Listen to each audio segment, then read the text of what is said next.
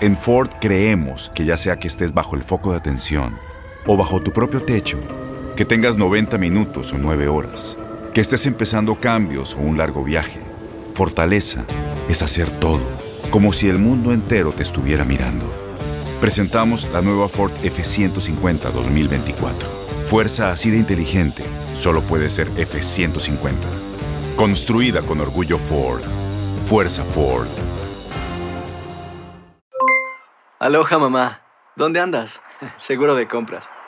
Tengo mucho que contarte. Hawái es increíble. He estado de un lado a otro con mi unidad. Todos son súper talentosos. Ya reparamos otro helicóptero Blackhawk y oficialmente formamos nuestro equipo de fútbol. Para la próxima te cuento cómo voy con el surf y me cuentas qué te pareció el podcast que te compartí, ¿ok? Te quiero mucho. Be All You Can Be, visitando goarmy.com diagonal español. When something happens to your car, you might say,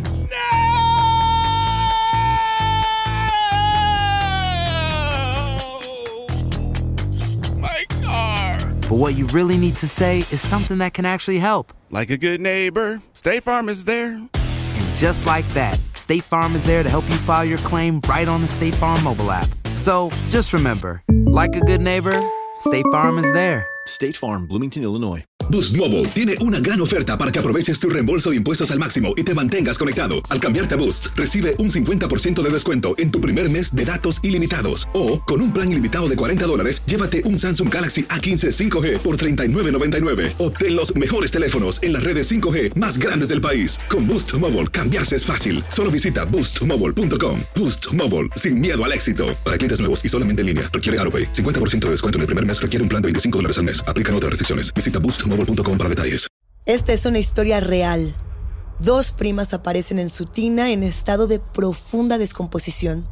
Se dice que por el estado de los cuerpos llevan seis semanas de haber perdido la vida, pero sus conocidos afirman haberlas visto dos días antes de que ambos cuerpos fueran encontrados. ¿Es este un brutal homicidio o un ritual paranormal? ¿Cómo resuelve el juez Raúl Casal un misterio tan macabro?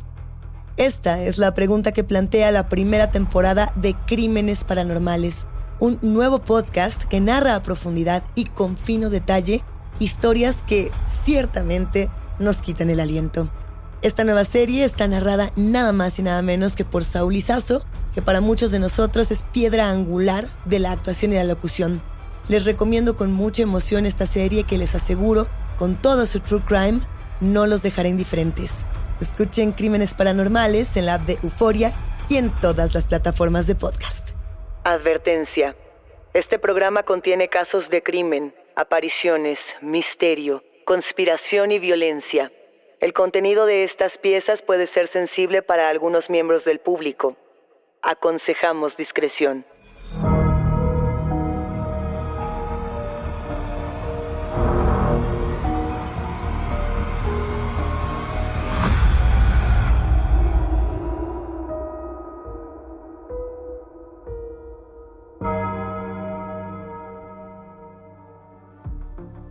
Saludos enigmáticos, bienvenidos, bienvenidas a esta conversación con nuestros especialistas en misterio. Los invitamos a seguirnos en nuestras redes sociales, Instagram y Facebook, porque hoy vamos a hablar con Cassandra Vicario sobre pinturas malditas. Recuerden que pueden escucharnos a través de la app de Euforia, la página de YouTube de Euforia Podcast o donde sea que escuchen sus podcasts y no se olviden de suscribirse o de seguir el show para que no se pierdan ni un momento de enigmas sin resolver. El arte es una provocación enigmáticos. Es una confrontación directa con la realidad. La pintura es un relato, un instante cargado de claroscuros. Y es por esta razón que buscamos a veces misterios en las pinceladas. Para muchos, los espíritus encuentran un escondite perfecto en la pintura, para bien y para mal. Pensemos en las pinturas malditas, en esos cuadros que no necesariamente tienen un aspecto siniestro y que sin embargo pueden arrastrar a familias enteras a la catástrofe. Sucesos inexplicables rodean estas obras de arte y nos dan estas sensaciones de malestar, de temor incontrolable e inclusive nos arrastran a muertes trágicas que han sido documentadas a lo largo de los años. Hablemos de fantasmas, de demonios o fraudes en la pintura. Ustedes lo deciden, esta historia nos la cuenta por supuesto Cassandra Vicario, periodista, escritora y productora de radio. Cassandra, ¿cómo estás? Bienvenida de vuelta a Enigma sin resolver. Pues un gusto nuevamente, Luisa, estar contigo y con todos los enigmáticos hablando de este tema tan interesante, pinturas malditas. Decidiste investigar sobre pinturas malditas, te has dado un clavado bastante fuerte en la tinta para averiguar cuáles son estos cuadros que más nos asustan. Yo inclusive pensaba en regresar, Cassandra, al retrato de Dorian Gray. O, a estas historias que partían de la literatura, como Oscar Wilde, por ejemplo, pero creo que hay pinturas que sobrepasan eh, este tipo de narrativas. Así es, sin duda Oscar Wilde es un gran referente y yo recuerdo también M.R. James, que es padre del cuento fantasmagórico, también tiene un texto que se llama El grabado, justamente que es de un personaje que vive en un grabado y que por las noches eh, sale del mismo a hacer diablura y media, ¿no? Pero digamos que a veces la realidad es peor que la ficción. ¿Y si existirán las pinturas malditas? Por ahí hay varios casos bastante interesantes que quiero compartir con ustedes, mi querida Luisa. ¿Por cuál comenzamos? Pues mira, vamos a empezar con uno, vamos de menor a mayor, quizá. Eh, en el Hotel Driskill en Austin, Texas, hay un cuadro en el lobby que se llama El cuadro de la niña. Se desconoce quién es su autor, sin embargo, es un cuadro, digamos, bastante normal. Es una niña de cinco años de edad, con unas flores en las manos, un vestido largo blanco. Ella es rubia, cabello más o menos que le llega al hombro, también tiene una cartita.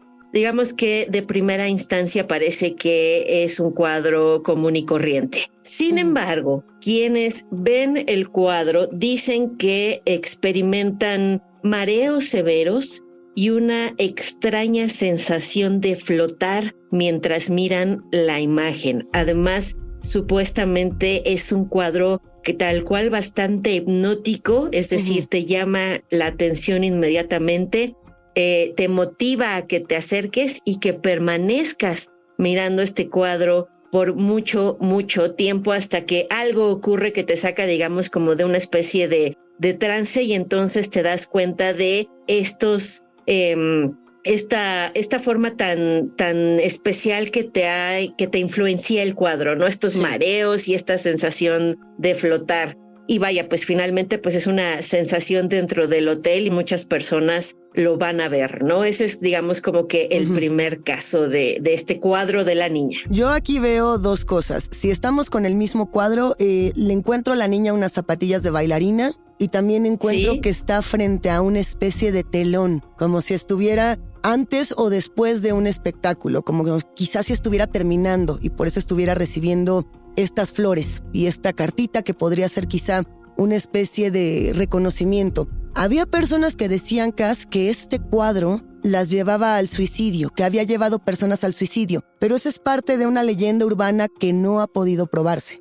Así es, únicamente eh, son cosas que ya empieza eh, la gente, la sociedad, la colectividad a anexarle al cuadro, ¿no? Se le han asociado diversos eh, suicidios, pero pues mm, ha sido bastante complicado de comprobar que pues el motivo de estos suicidios haya sido precisamente este cuadro. Y, justamente en las versiones que circulan de la pintura en internet, eh, muchas personas le cortan los pies a la niña y por lo mismo no podemos ver que tiene estas zapatillas de ballet, ¿no? Nada más vemos a la niña con las flores. Esa es la versión que más circula en las creepypastas en línea. No es el único cuadro, este es con el primero, con el que vamos empezando, Cass. Así es, mi querida Luisa. Vamos, te voy a llevar a otro. Fíjate que, mira, para terminar el cuadro de la niña, nada más quisiera agregar que quizá una de las cuestiones más enigmáticas es la forma en la que está pintado, porque no vemos a la niña de frente como en un cuadro normal, digamos. Está como, como si el pintor estuviera un poco hacia abajo hay una perspectiva bastante extraña de lo que es la niña y eso también me parece muy particular de este cuadro en particular porque, eh, vaya, es, es, muy raro encontrarse un cuadro con una perspectiva tan, tan extraña, ¿no? por supuesto, el factor de lo extraño, como algo que puede o no unir a estos cuadros, a estas pinturas malditas. Eh, a mí también me gustaría agregar que quizá muchas de estas pinturas podrían decirnos que tendrían que remitirnos de manera obligada a otra época, Cass, como si fuera necesario que parecieran pinturas antiguas y extrañas. Sí, hay un poco de eso. Es el caso también de otro cuadro, otra serie de cuadros que seguramente muchos de los enigmáticos tuvieron en casa que fueron muy populares y que ya hablaremos un poquito más adelante porque es un caso un poco más extenso, es Los Niños Llorones, que también son unos cuadros que dan esta apariencia de ser ya muy antiguos, estuvieron de moda en los años 50 y vaya que provocaron muchísimo e interés y hay toda una leyenda urbana y una leyenda muy oscura detrás de ellos. Los niños llorones eh, tienen este estilo de pintura muy hiperrealista, que además ha sido recuperado para hablar de, de, estas maldiciones justo en los creepypastas, ¿no? Justo en este tipo de, de relatos donde inclusive las caricaturas adquieren esta tonalidad hiperrealista para hablar de que de una u otra manera se vuelven malditas o se vuelven macabras, como si este tipo de trazo eh, fuera lo que embruja a los cuadros. Pero a ver, vamos con otro. ¿Con cuál, con cuál te quieres ir? Mira, me voy con uno que también es súper, súper interesante. Se llama Woman in the Rain o Mujer en la Lluvia. Es de Svetlana Telets, una ucraniana que pintó este cuadro en 1996. La propia Svetlana afirma que fue una fuerza externa a ella la que guió su mano al momento de realizar esta pintura. Si nosotros vemos Woman in the Rain, eh, es muy similar a un cuadro quizá de Remedios Varo o de Leonora Carrington. Es una mujer eh, vestida de negro, con un sombrero, únicamente, digamos, lo único que se ve de su atuendo es la cara, eh, está lloviendo, eh, digamos que a simple vista igual parece ser un cuadro inocente. Sin embargo, los primeros compradores afirmaron haber sufrido insomnio, un miedo muy profundo y también una tristeza y una melancolía eh, insoportables a tal grado fueron estas, eh, estos sentimientos que le, le, devolvieron a Svetlana la pintura. Nuevamente, eh, ella puede, pone el cuadro a la venta otra vez y los nuevos dueños afirman nuevamente que el cuadro eh, se siente pesado, la tristeza invade la habitación en donde está colocado. Además, ahora se afirma que alguien se siente como una presencia que te vigila o que algo, sin, sin verlo tal cual, ni siquiera como una sombra, pero se siente que algo anda caminando por la casa, ¿no? Otra cuestión interesante es que no es necesario tener este cuadro colgando tal cual en casa para experimentar sus efectos. Es decir, podría estar oculto en algún lugar de la casa y aún así producir este malestar. Así es, mi querida Luisa, únicamente con que lo compres y lo tengas incluso guardado, embodegado, es más que suficiente para experimentar los efectos de Woman in the Rain. Otros de sus dueños han afirmado Fíjate qué interesante. Además, sabiendo que ya es un cuadro que tiene cierta carga de negatividad o que muchas cosas malas se dicen sobre él, eh, quienes lo ven afirman haber experimentado una fuerte compulsión a comprarlo. Eso es realmente muy interesante, aunque este fenómeno no le ocurre a todas las personas, lo cual nos hace afirmar que este cuadro podría de alguna forma elegir a sus víctimas. Entonces, cuando ya te puso eh, la mira encima, dijo yo quiero que tú me compres, pues digamos como que te llama y es una compulsión para ti el poder adquirirlo y llevártelo a casa. La mirada de este cuadro a mí me parece bellísima. Yo sé que naturalmente tendría que remitirnos a lo aterrador, y lo hace, pero como bien mencionabas, Cass, hace un puente perfecto entre, no sé, los relatos de Neil Gaiman, por ejemplo, y los trazos de Leonora Carrington, o como bien decías, de Remedios Varo. Ahora bien, un cuadro que elige a sus compradores para dañarlos, para aterrorizarlos. Eh, el autor, la autora de este cuadro precisamente eh, nos hace recordar las propias maldiciones ucranianas. ¿no? Yo también estaba pensando en eso, la tradición más oscura de Ucrania, aquellos demonios, aquellos espectros que podrían insertarse en la pintura. Sí, justamente la propia Telet, Luisa, la propia autora de, este cuadro, ella afirma que meses antes de pintarlo, ella sentía que algo, que alguna fuerza, una cuestión ahí rara, la vigilaba todo el tiempo.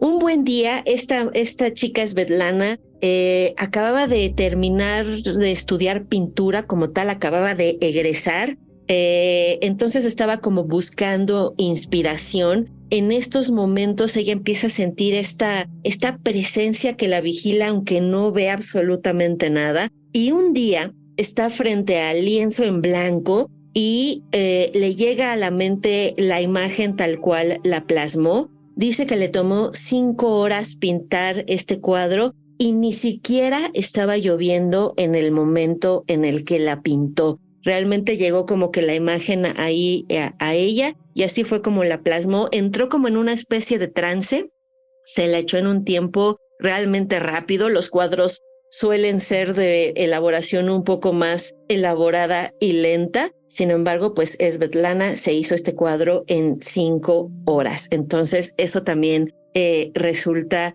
muy interesante. Como dato curioso, en el 2008, un rockero de un grupo también ucraniano eh, de nombre Sergei Shkanko eh, compró el cuadro, se convirtió en el dueño de este cuadro y se supone que él sigue siendo el dueño de él, aunque ya no lo tiene en su casa. Se supone que su esposa lo escondió y pues bueno, luego se divorciaron y finalmente se desconoce actualmente cuál es el paradero de este cuadro. Tomemos en cuenta también que pues Tristemente la situación que se vive actualmente en Ucrania pues no es la mejor. Entonces, ¿quién sabe dónde esté actualmente este cuadro de Woman in the Rain?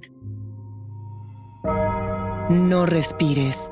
Regresamos a Enigma sin resolver. ¿Sabías que la línea 988 de prevención de suicidio y crisis ahora ofrece opciones de mensaje de texto y chat en español? Si tú o alguien que conoces está pasando por una situación difícil o por una crisis de salud mental, la línea 988 te conecta con ayuda especializada 24 horas al día, 7 días a la semana. Ahora puedes llamar o textear al 988 o visitar la página línea988.org para hablar con un consejero especializado en tu idioma. Hay esperanza. La línea 988 funciona.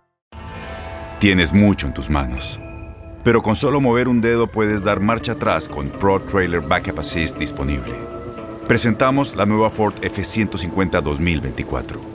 Ya sea que estés trabajando al máximo o divirtiéndote al máximo, esta camioneta te respalda porque está hecha para ser una parte indispensable de tu equipo. Fuerza así de inteligente solo puede ser F150. Construida con orgullo Ford. Fuerza Ford. When you buy a new house, you might say, Shut the front door! Winning! No, seriously, shut the front door. We own this house now. But you actually need to say, Like a good neighbor, State Farm is there. That's right. The local State Farm agent is there to help you choose the coverage you need. Welcome to my crib. no one says that anymore, but I don't care.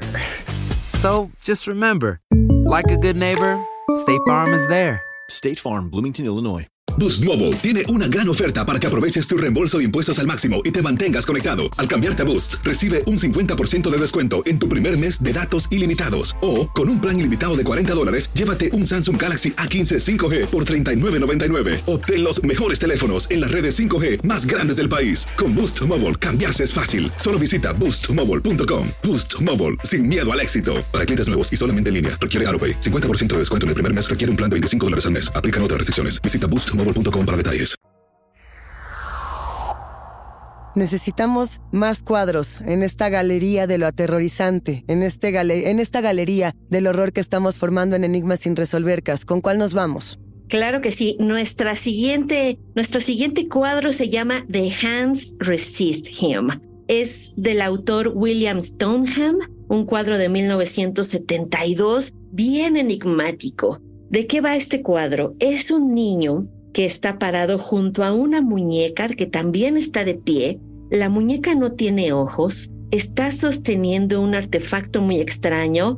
Atrás de, del niño y de la muñeca hay una ventana obscura, muy obscura, en el que apenas alcanzan a ver unas manos también chiquititas tocando la ventana.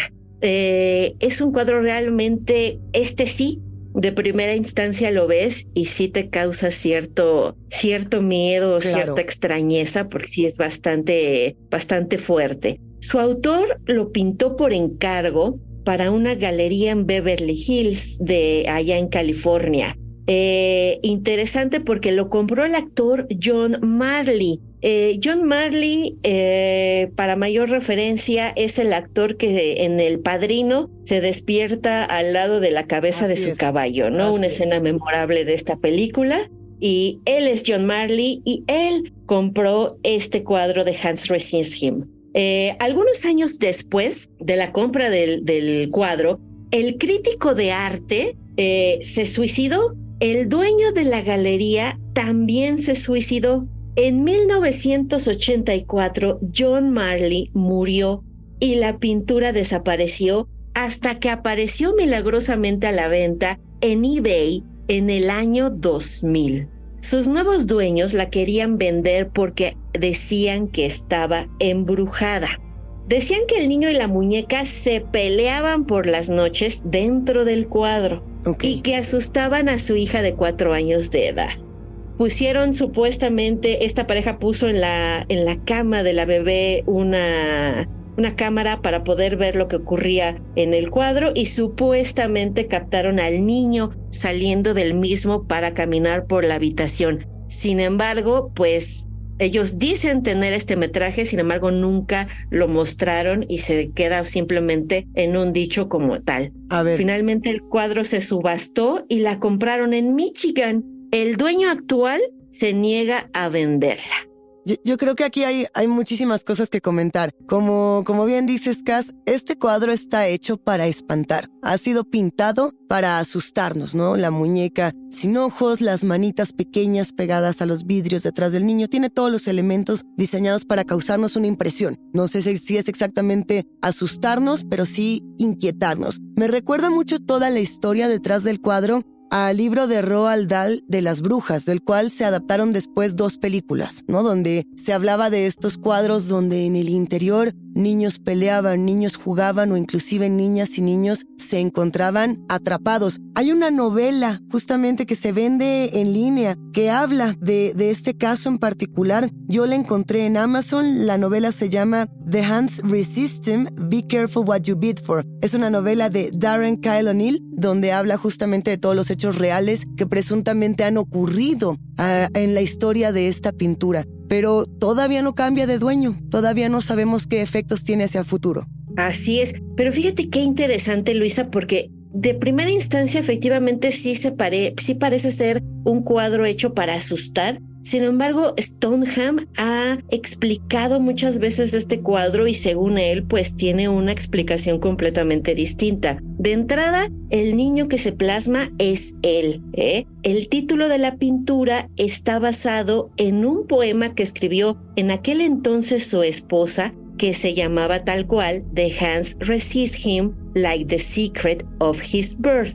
Stoneham era adoptado. Entonces también por eso él menciona que eh, las manos chiquititas que se ven al fondo, como que se asoman en la ventana, pues son de esos niños eh, que, se, que separan a los que ya han sido adoptados de los que no. Y ante el revuelo que causó este cuadro en su momento y todo lo que se decía de él, y que finalmente ya quien lo adquirió ya no lo quiere eh, vender, lo quiere para él solito, pues Stoneham pintó una segunda parte que digamos que es lo que se ve detrás de eh, del vidrio, ¿no? Ese cuadro se llama The Hands Invent Him eh, y es del 2016, ¿no? Eh, y es una cuestión completamente también interesante porque vemos a los niños tocando el vidrio y también hay una atmósfera bastante surrealista, sí se ve como,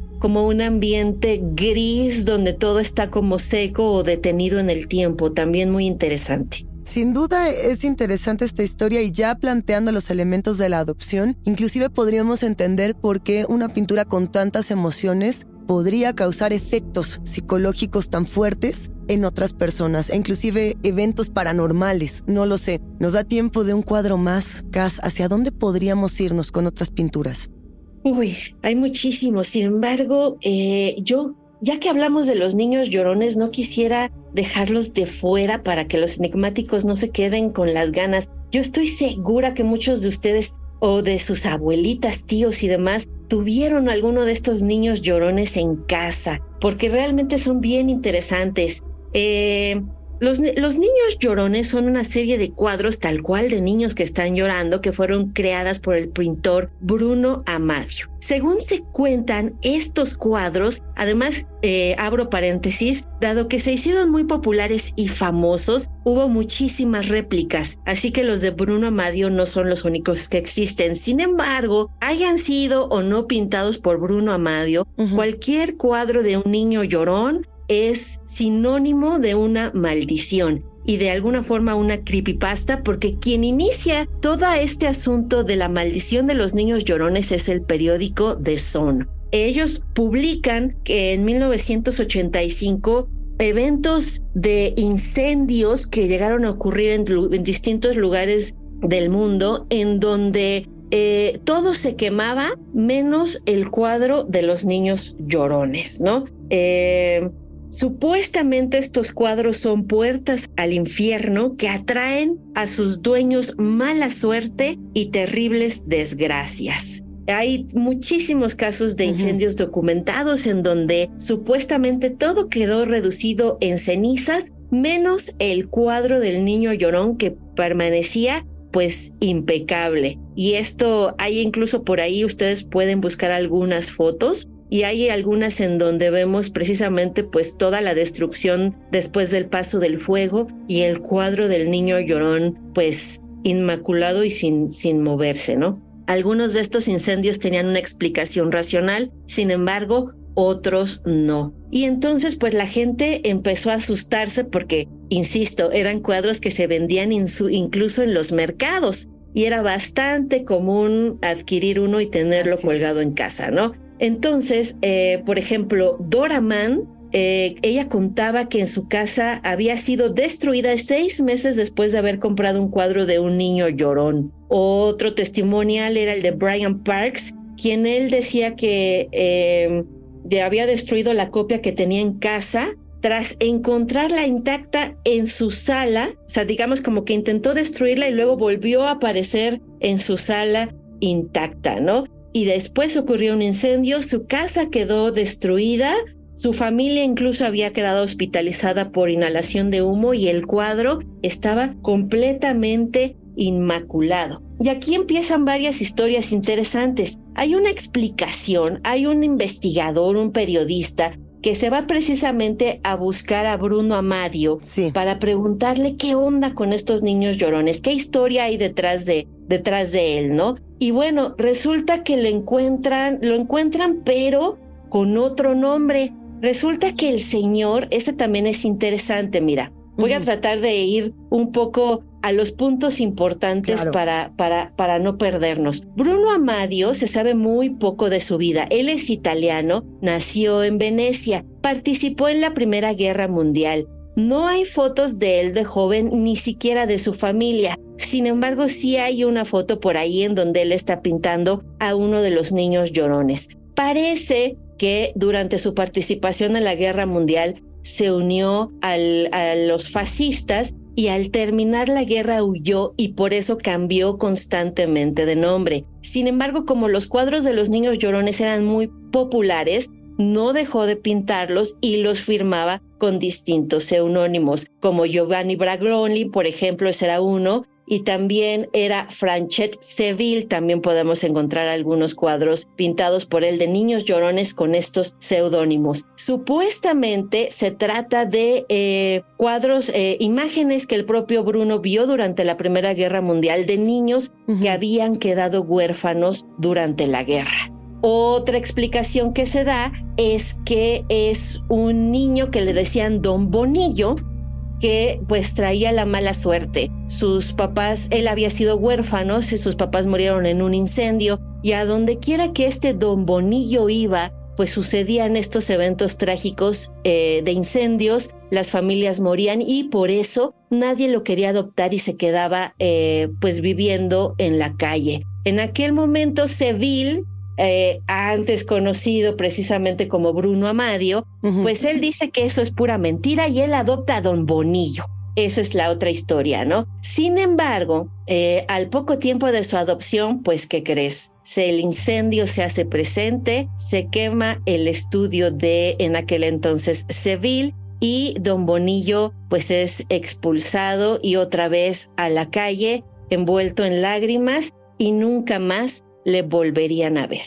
Con eso nos vamos a quedar, Cassandra Vicario. A mí me gustaría obsequiar también una pequeña historia de un cuadro que no conocemos. Ahora sí que aquí tenemos una galería de los cuadros que podemos ver, que podemos contemplar a partir de las maldiciones y también nos hemos enterado de muchos que ya nunca nos ha tocado presenciar, que nos dicen existía este cuadro maldito pero se quemó o existía esta otra pintura pero nadie la ha visto jamás. Hace unos años, hace muy poco tiempo en realidad, si no me equivoco, esta noticia es de 2018, en Venezuela fue detenido un artista que se comió a un joven y pintó cuadros con su sangre. El nombre de este antropófago, a quien además conocían como el artista antropófago, es Luis Alfredo González Hernández. Y, y no se supo mucho más. Se dijo que en algún momento se compartieron estas pinturas y que causaron tal impresión que las pinturas desaparecieron para siempre. Digo, no lo vamos a saber pero creo que es muy interesante seguir explorando el mundo de las pinturas malditas contigo. Sí, muy interesante y más interesante saber que siguen surgiendo pinturas malditas. Cassandra, muchísimas gracias. Te enviamos un abrazo y nos escuchamos en un próximo episodio. Muchísimas gracias Luisa y muchas gracias a los enigmáticos. Enigmáticos, la conversación con nuestros especialistas en misterio ha terminado, pero siempre hay otra grieta que investigar junto con ustedes. No se olviden de seguirnos en nuestras redes sociales. Nos encuentran a través de Instagram y Facebook. Soy Luisa Iglesias y ha sido un macabro placer compartir con los enigmáticos. Recuerden que pueden escucharnos en la app de Euforia, la página de YouTube de Euforia Podcast o donde sea que escuchen sus podcasts. Denle follow o suscríbanse al show en donde sea que nos escuchen y así no se pierden ni un momento de enigma sin resolver.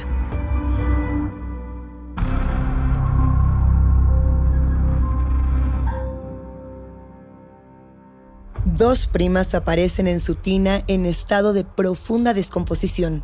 Se dice que por el estado de los cuerpos llevan seis semanas de haber perdido la vida, pero sus conocidos afirman haberlas visto dos días antes de que ambos cuerpos fueran encontrados. ¿Es este un brutal homicidio o un ritual paranormal? ¿Cómo resuelve el juez Raúl Casal un misterio tan macabro? Esta es la pregunta que plantea la primera temporada de Crímenes Paranormales, un podcast que narra a profundidad y con fino detalle historias que ciertamente nos quitan el aliento. Esta serie, además, está narrada nada más y nada menos que por Saúl Lizazo, para muchos de nosotros una piedra angular de la actuación y la locución. Yo les recomiendo muchísimo, con mucha emoción, esta serie que les aseguro no los dejará indiferentes. Escuchen Crímenes Paranormales en la app de Euforia y en todas las plataformas de podcast.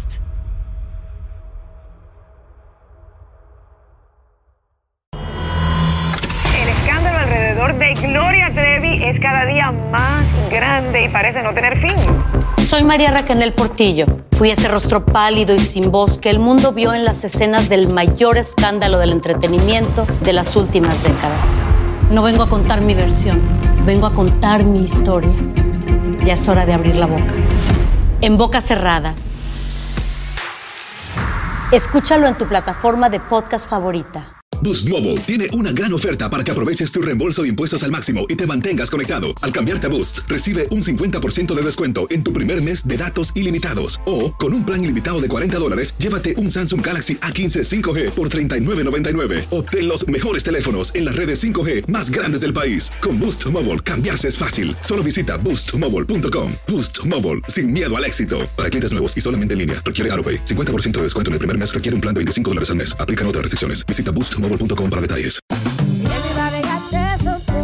Corran la voz, porque la venta para amigos y familiares de JCPenney está de vuelta. Y esta semana tenemos un cupón de 30% extra para que prepares a tu familia y hogar esta Pascua. Estos son ahorros adicionales por encima de nuestros precios bajos. Además, comparte el cupón con quien tú quieras, porque siempre es mejor cuando ahorramos juntos. JCPenney, tallas y estilos para todos.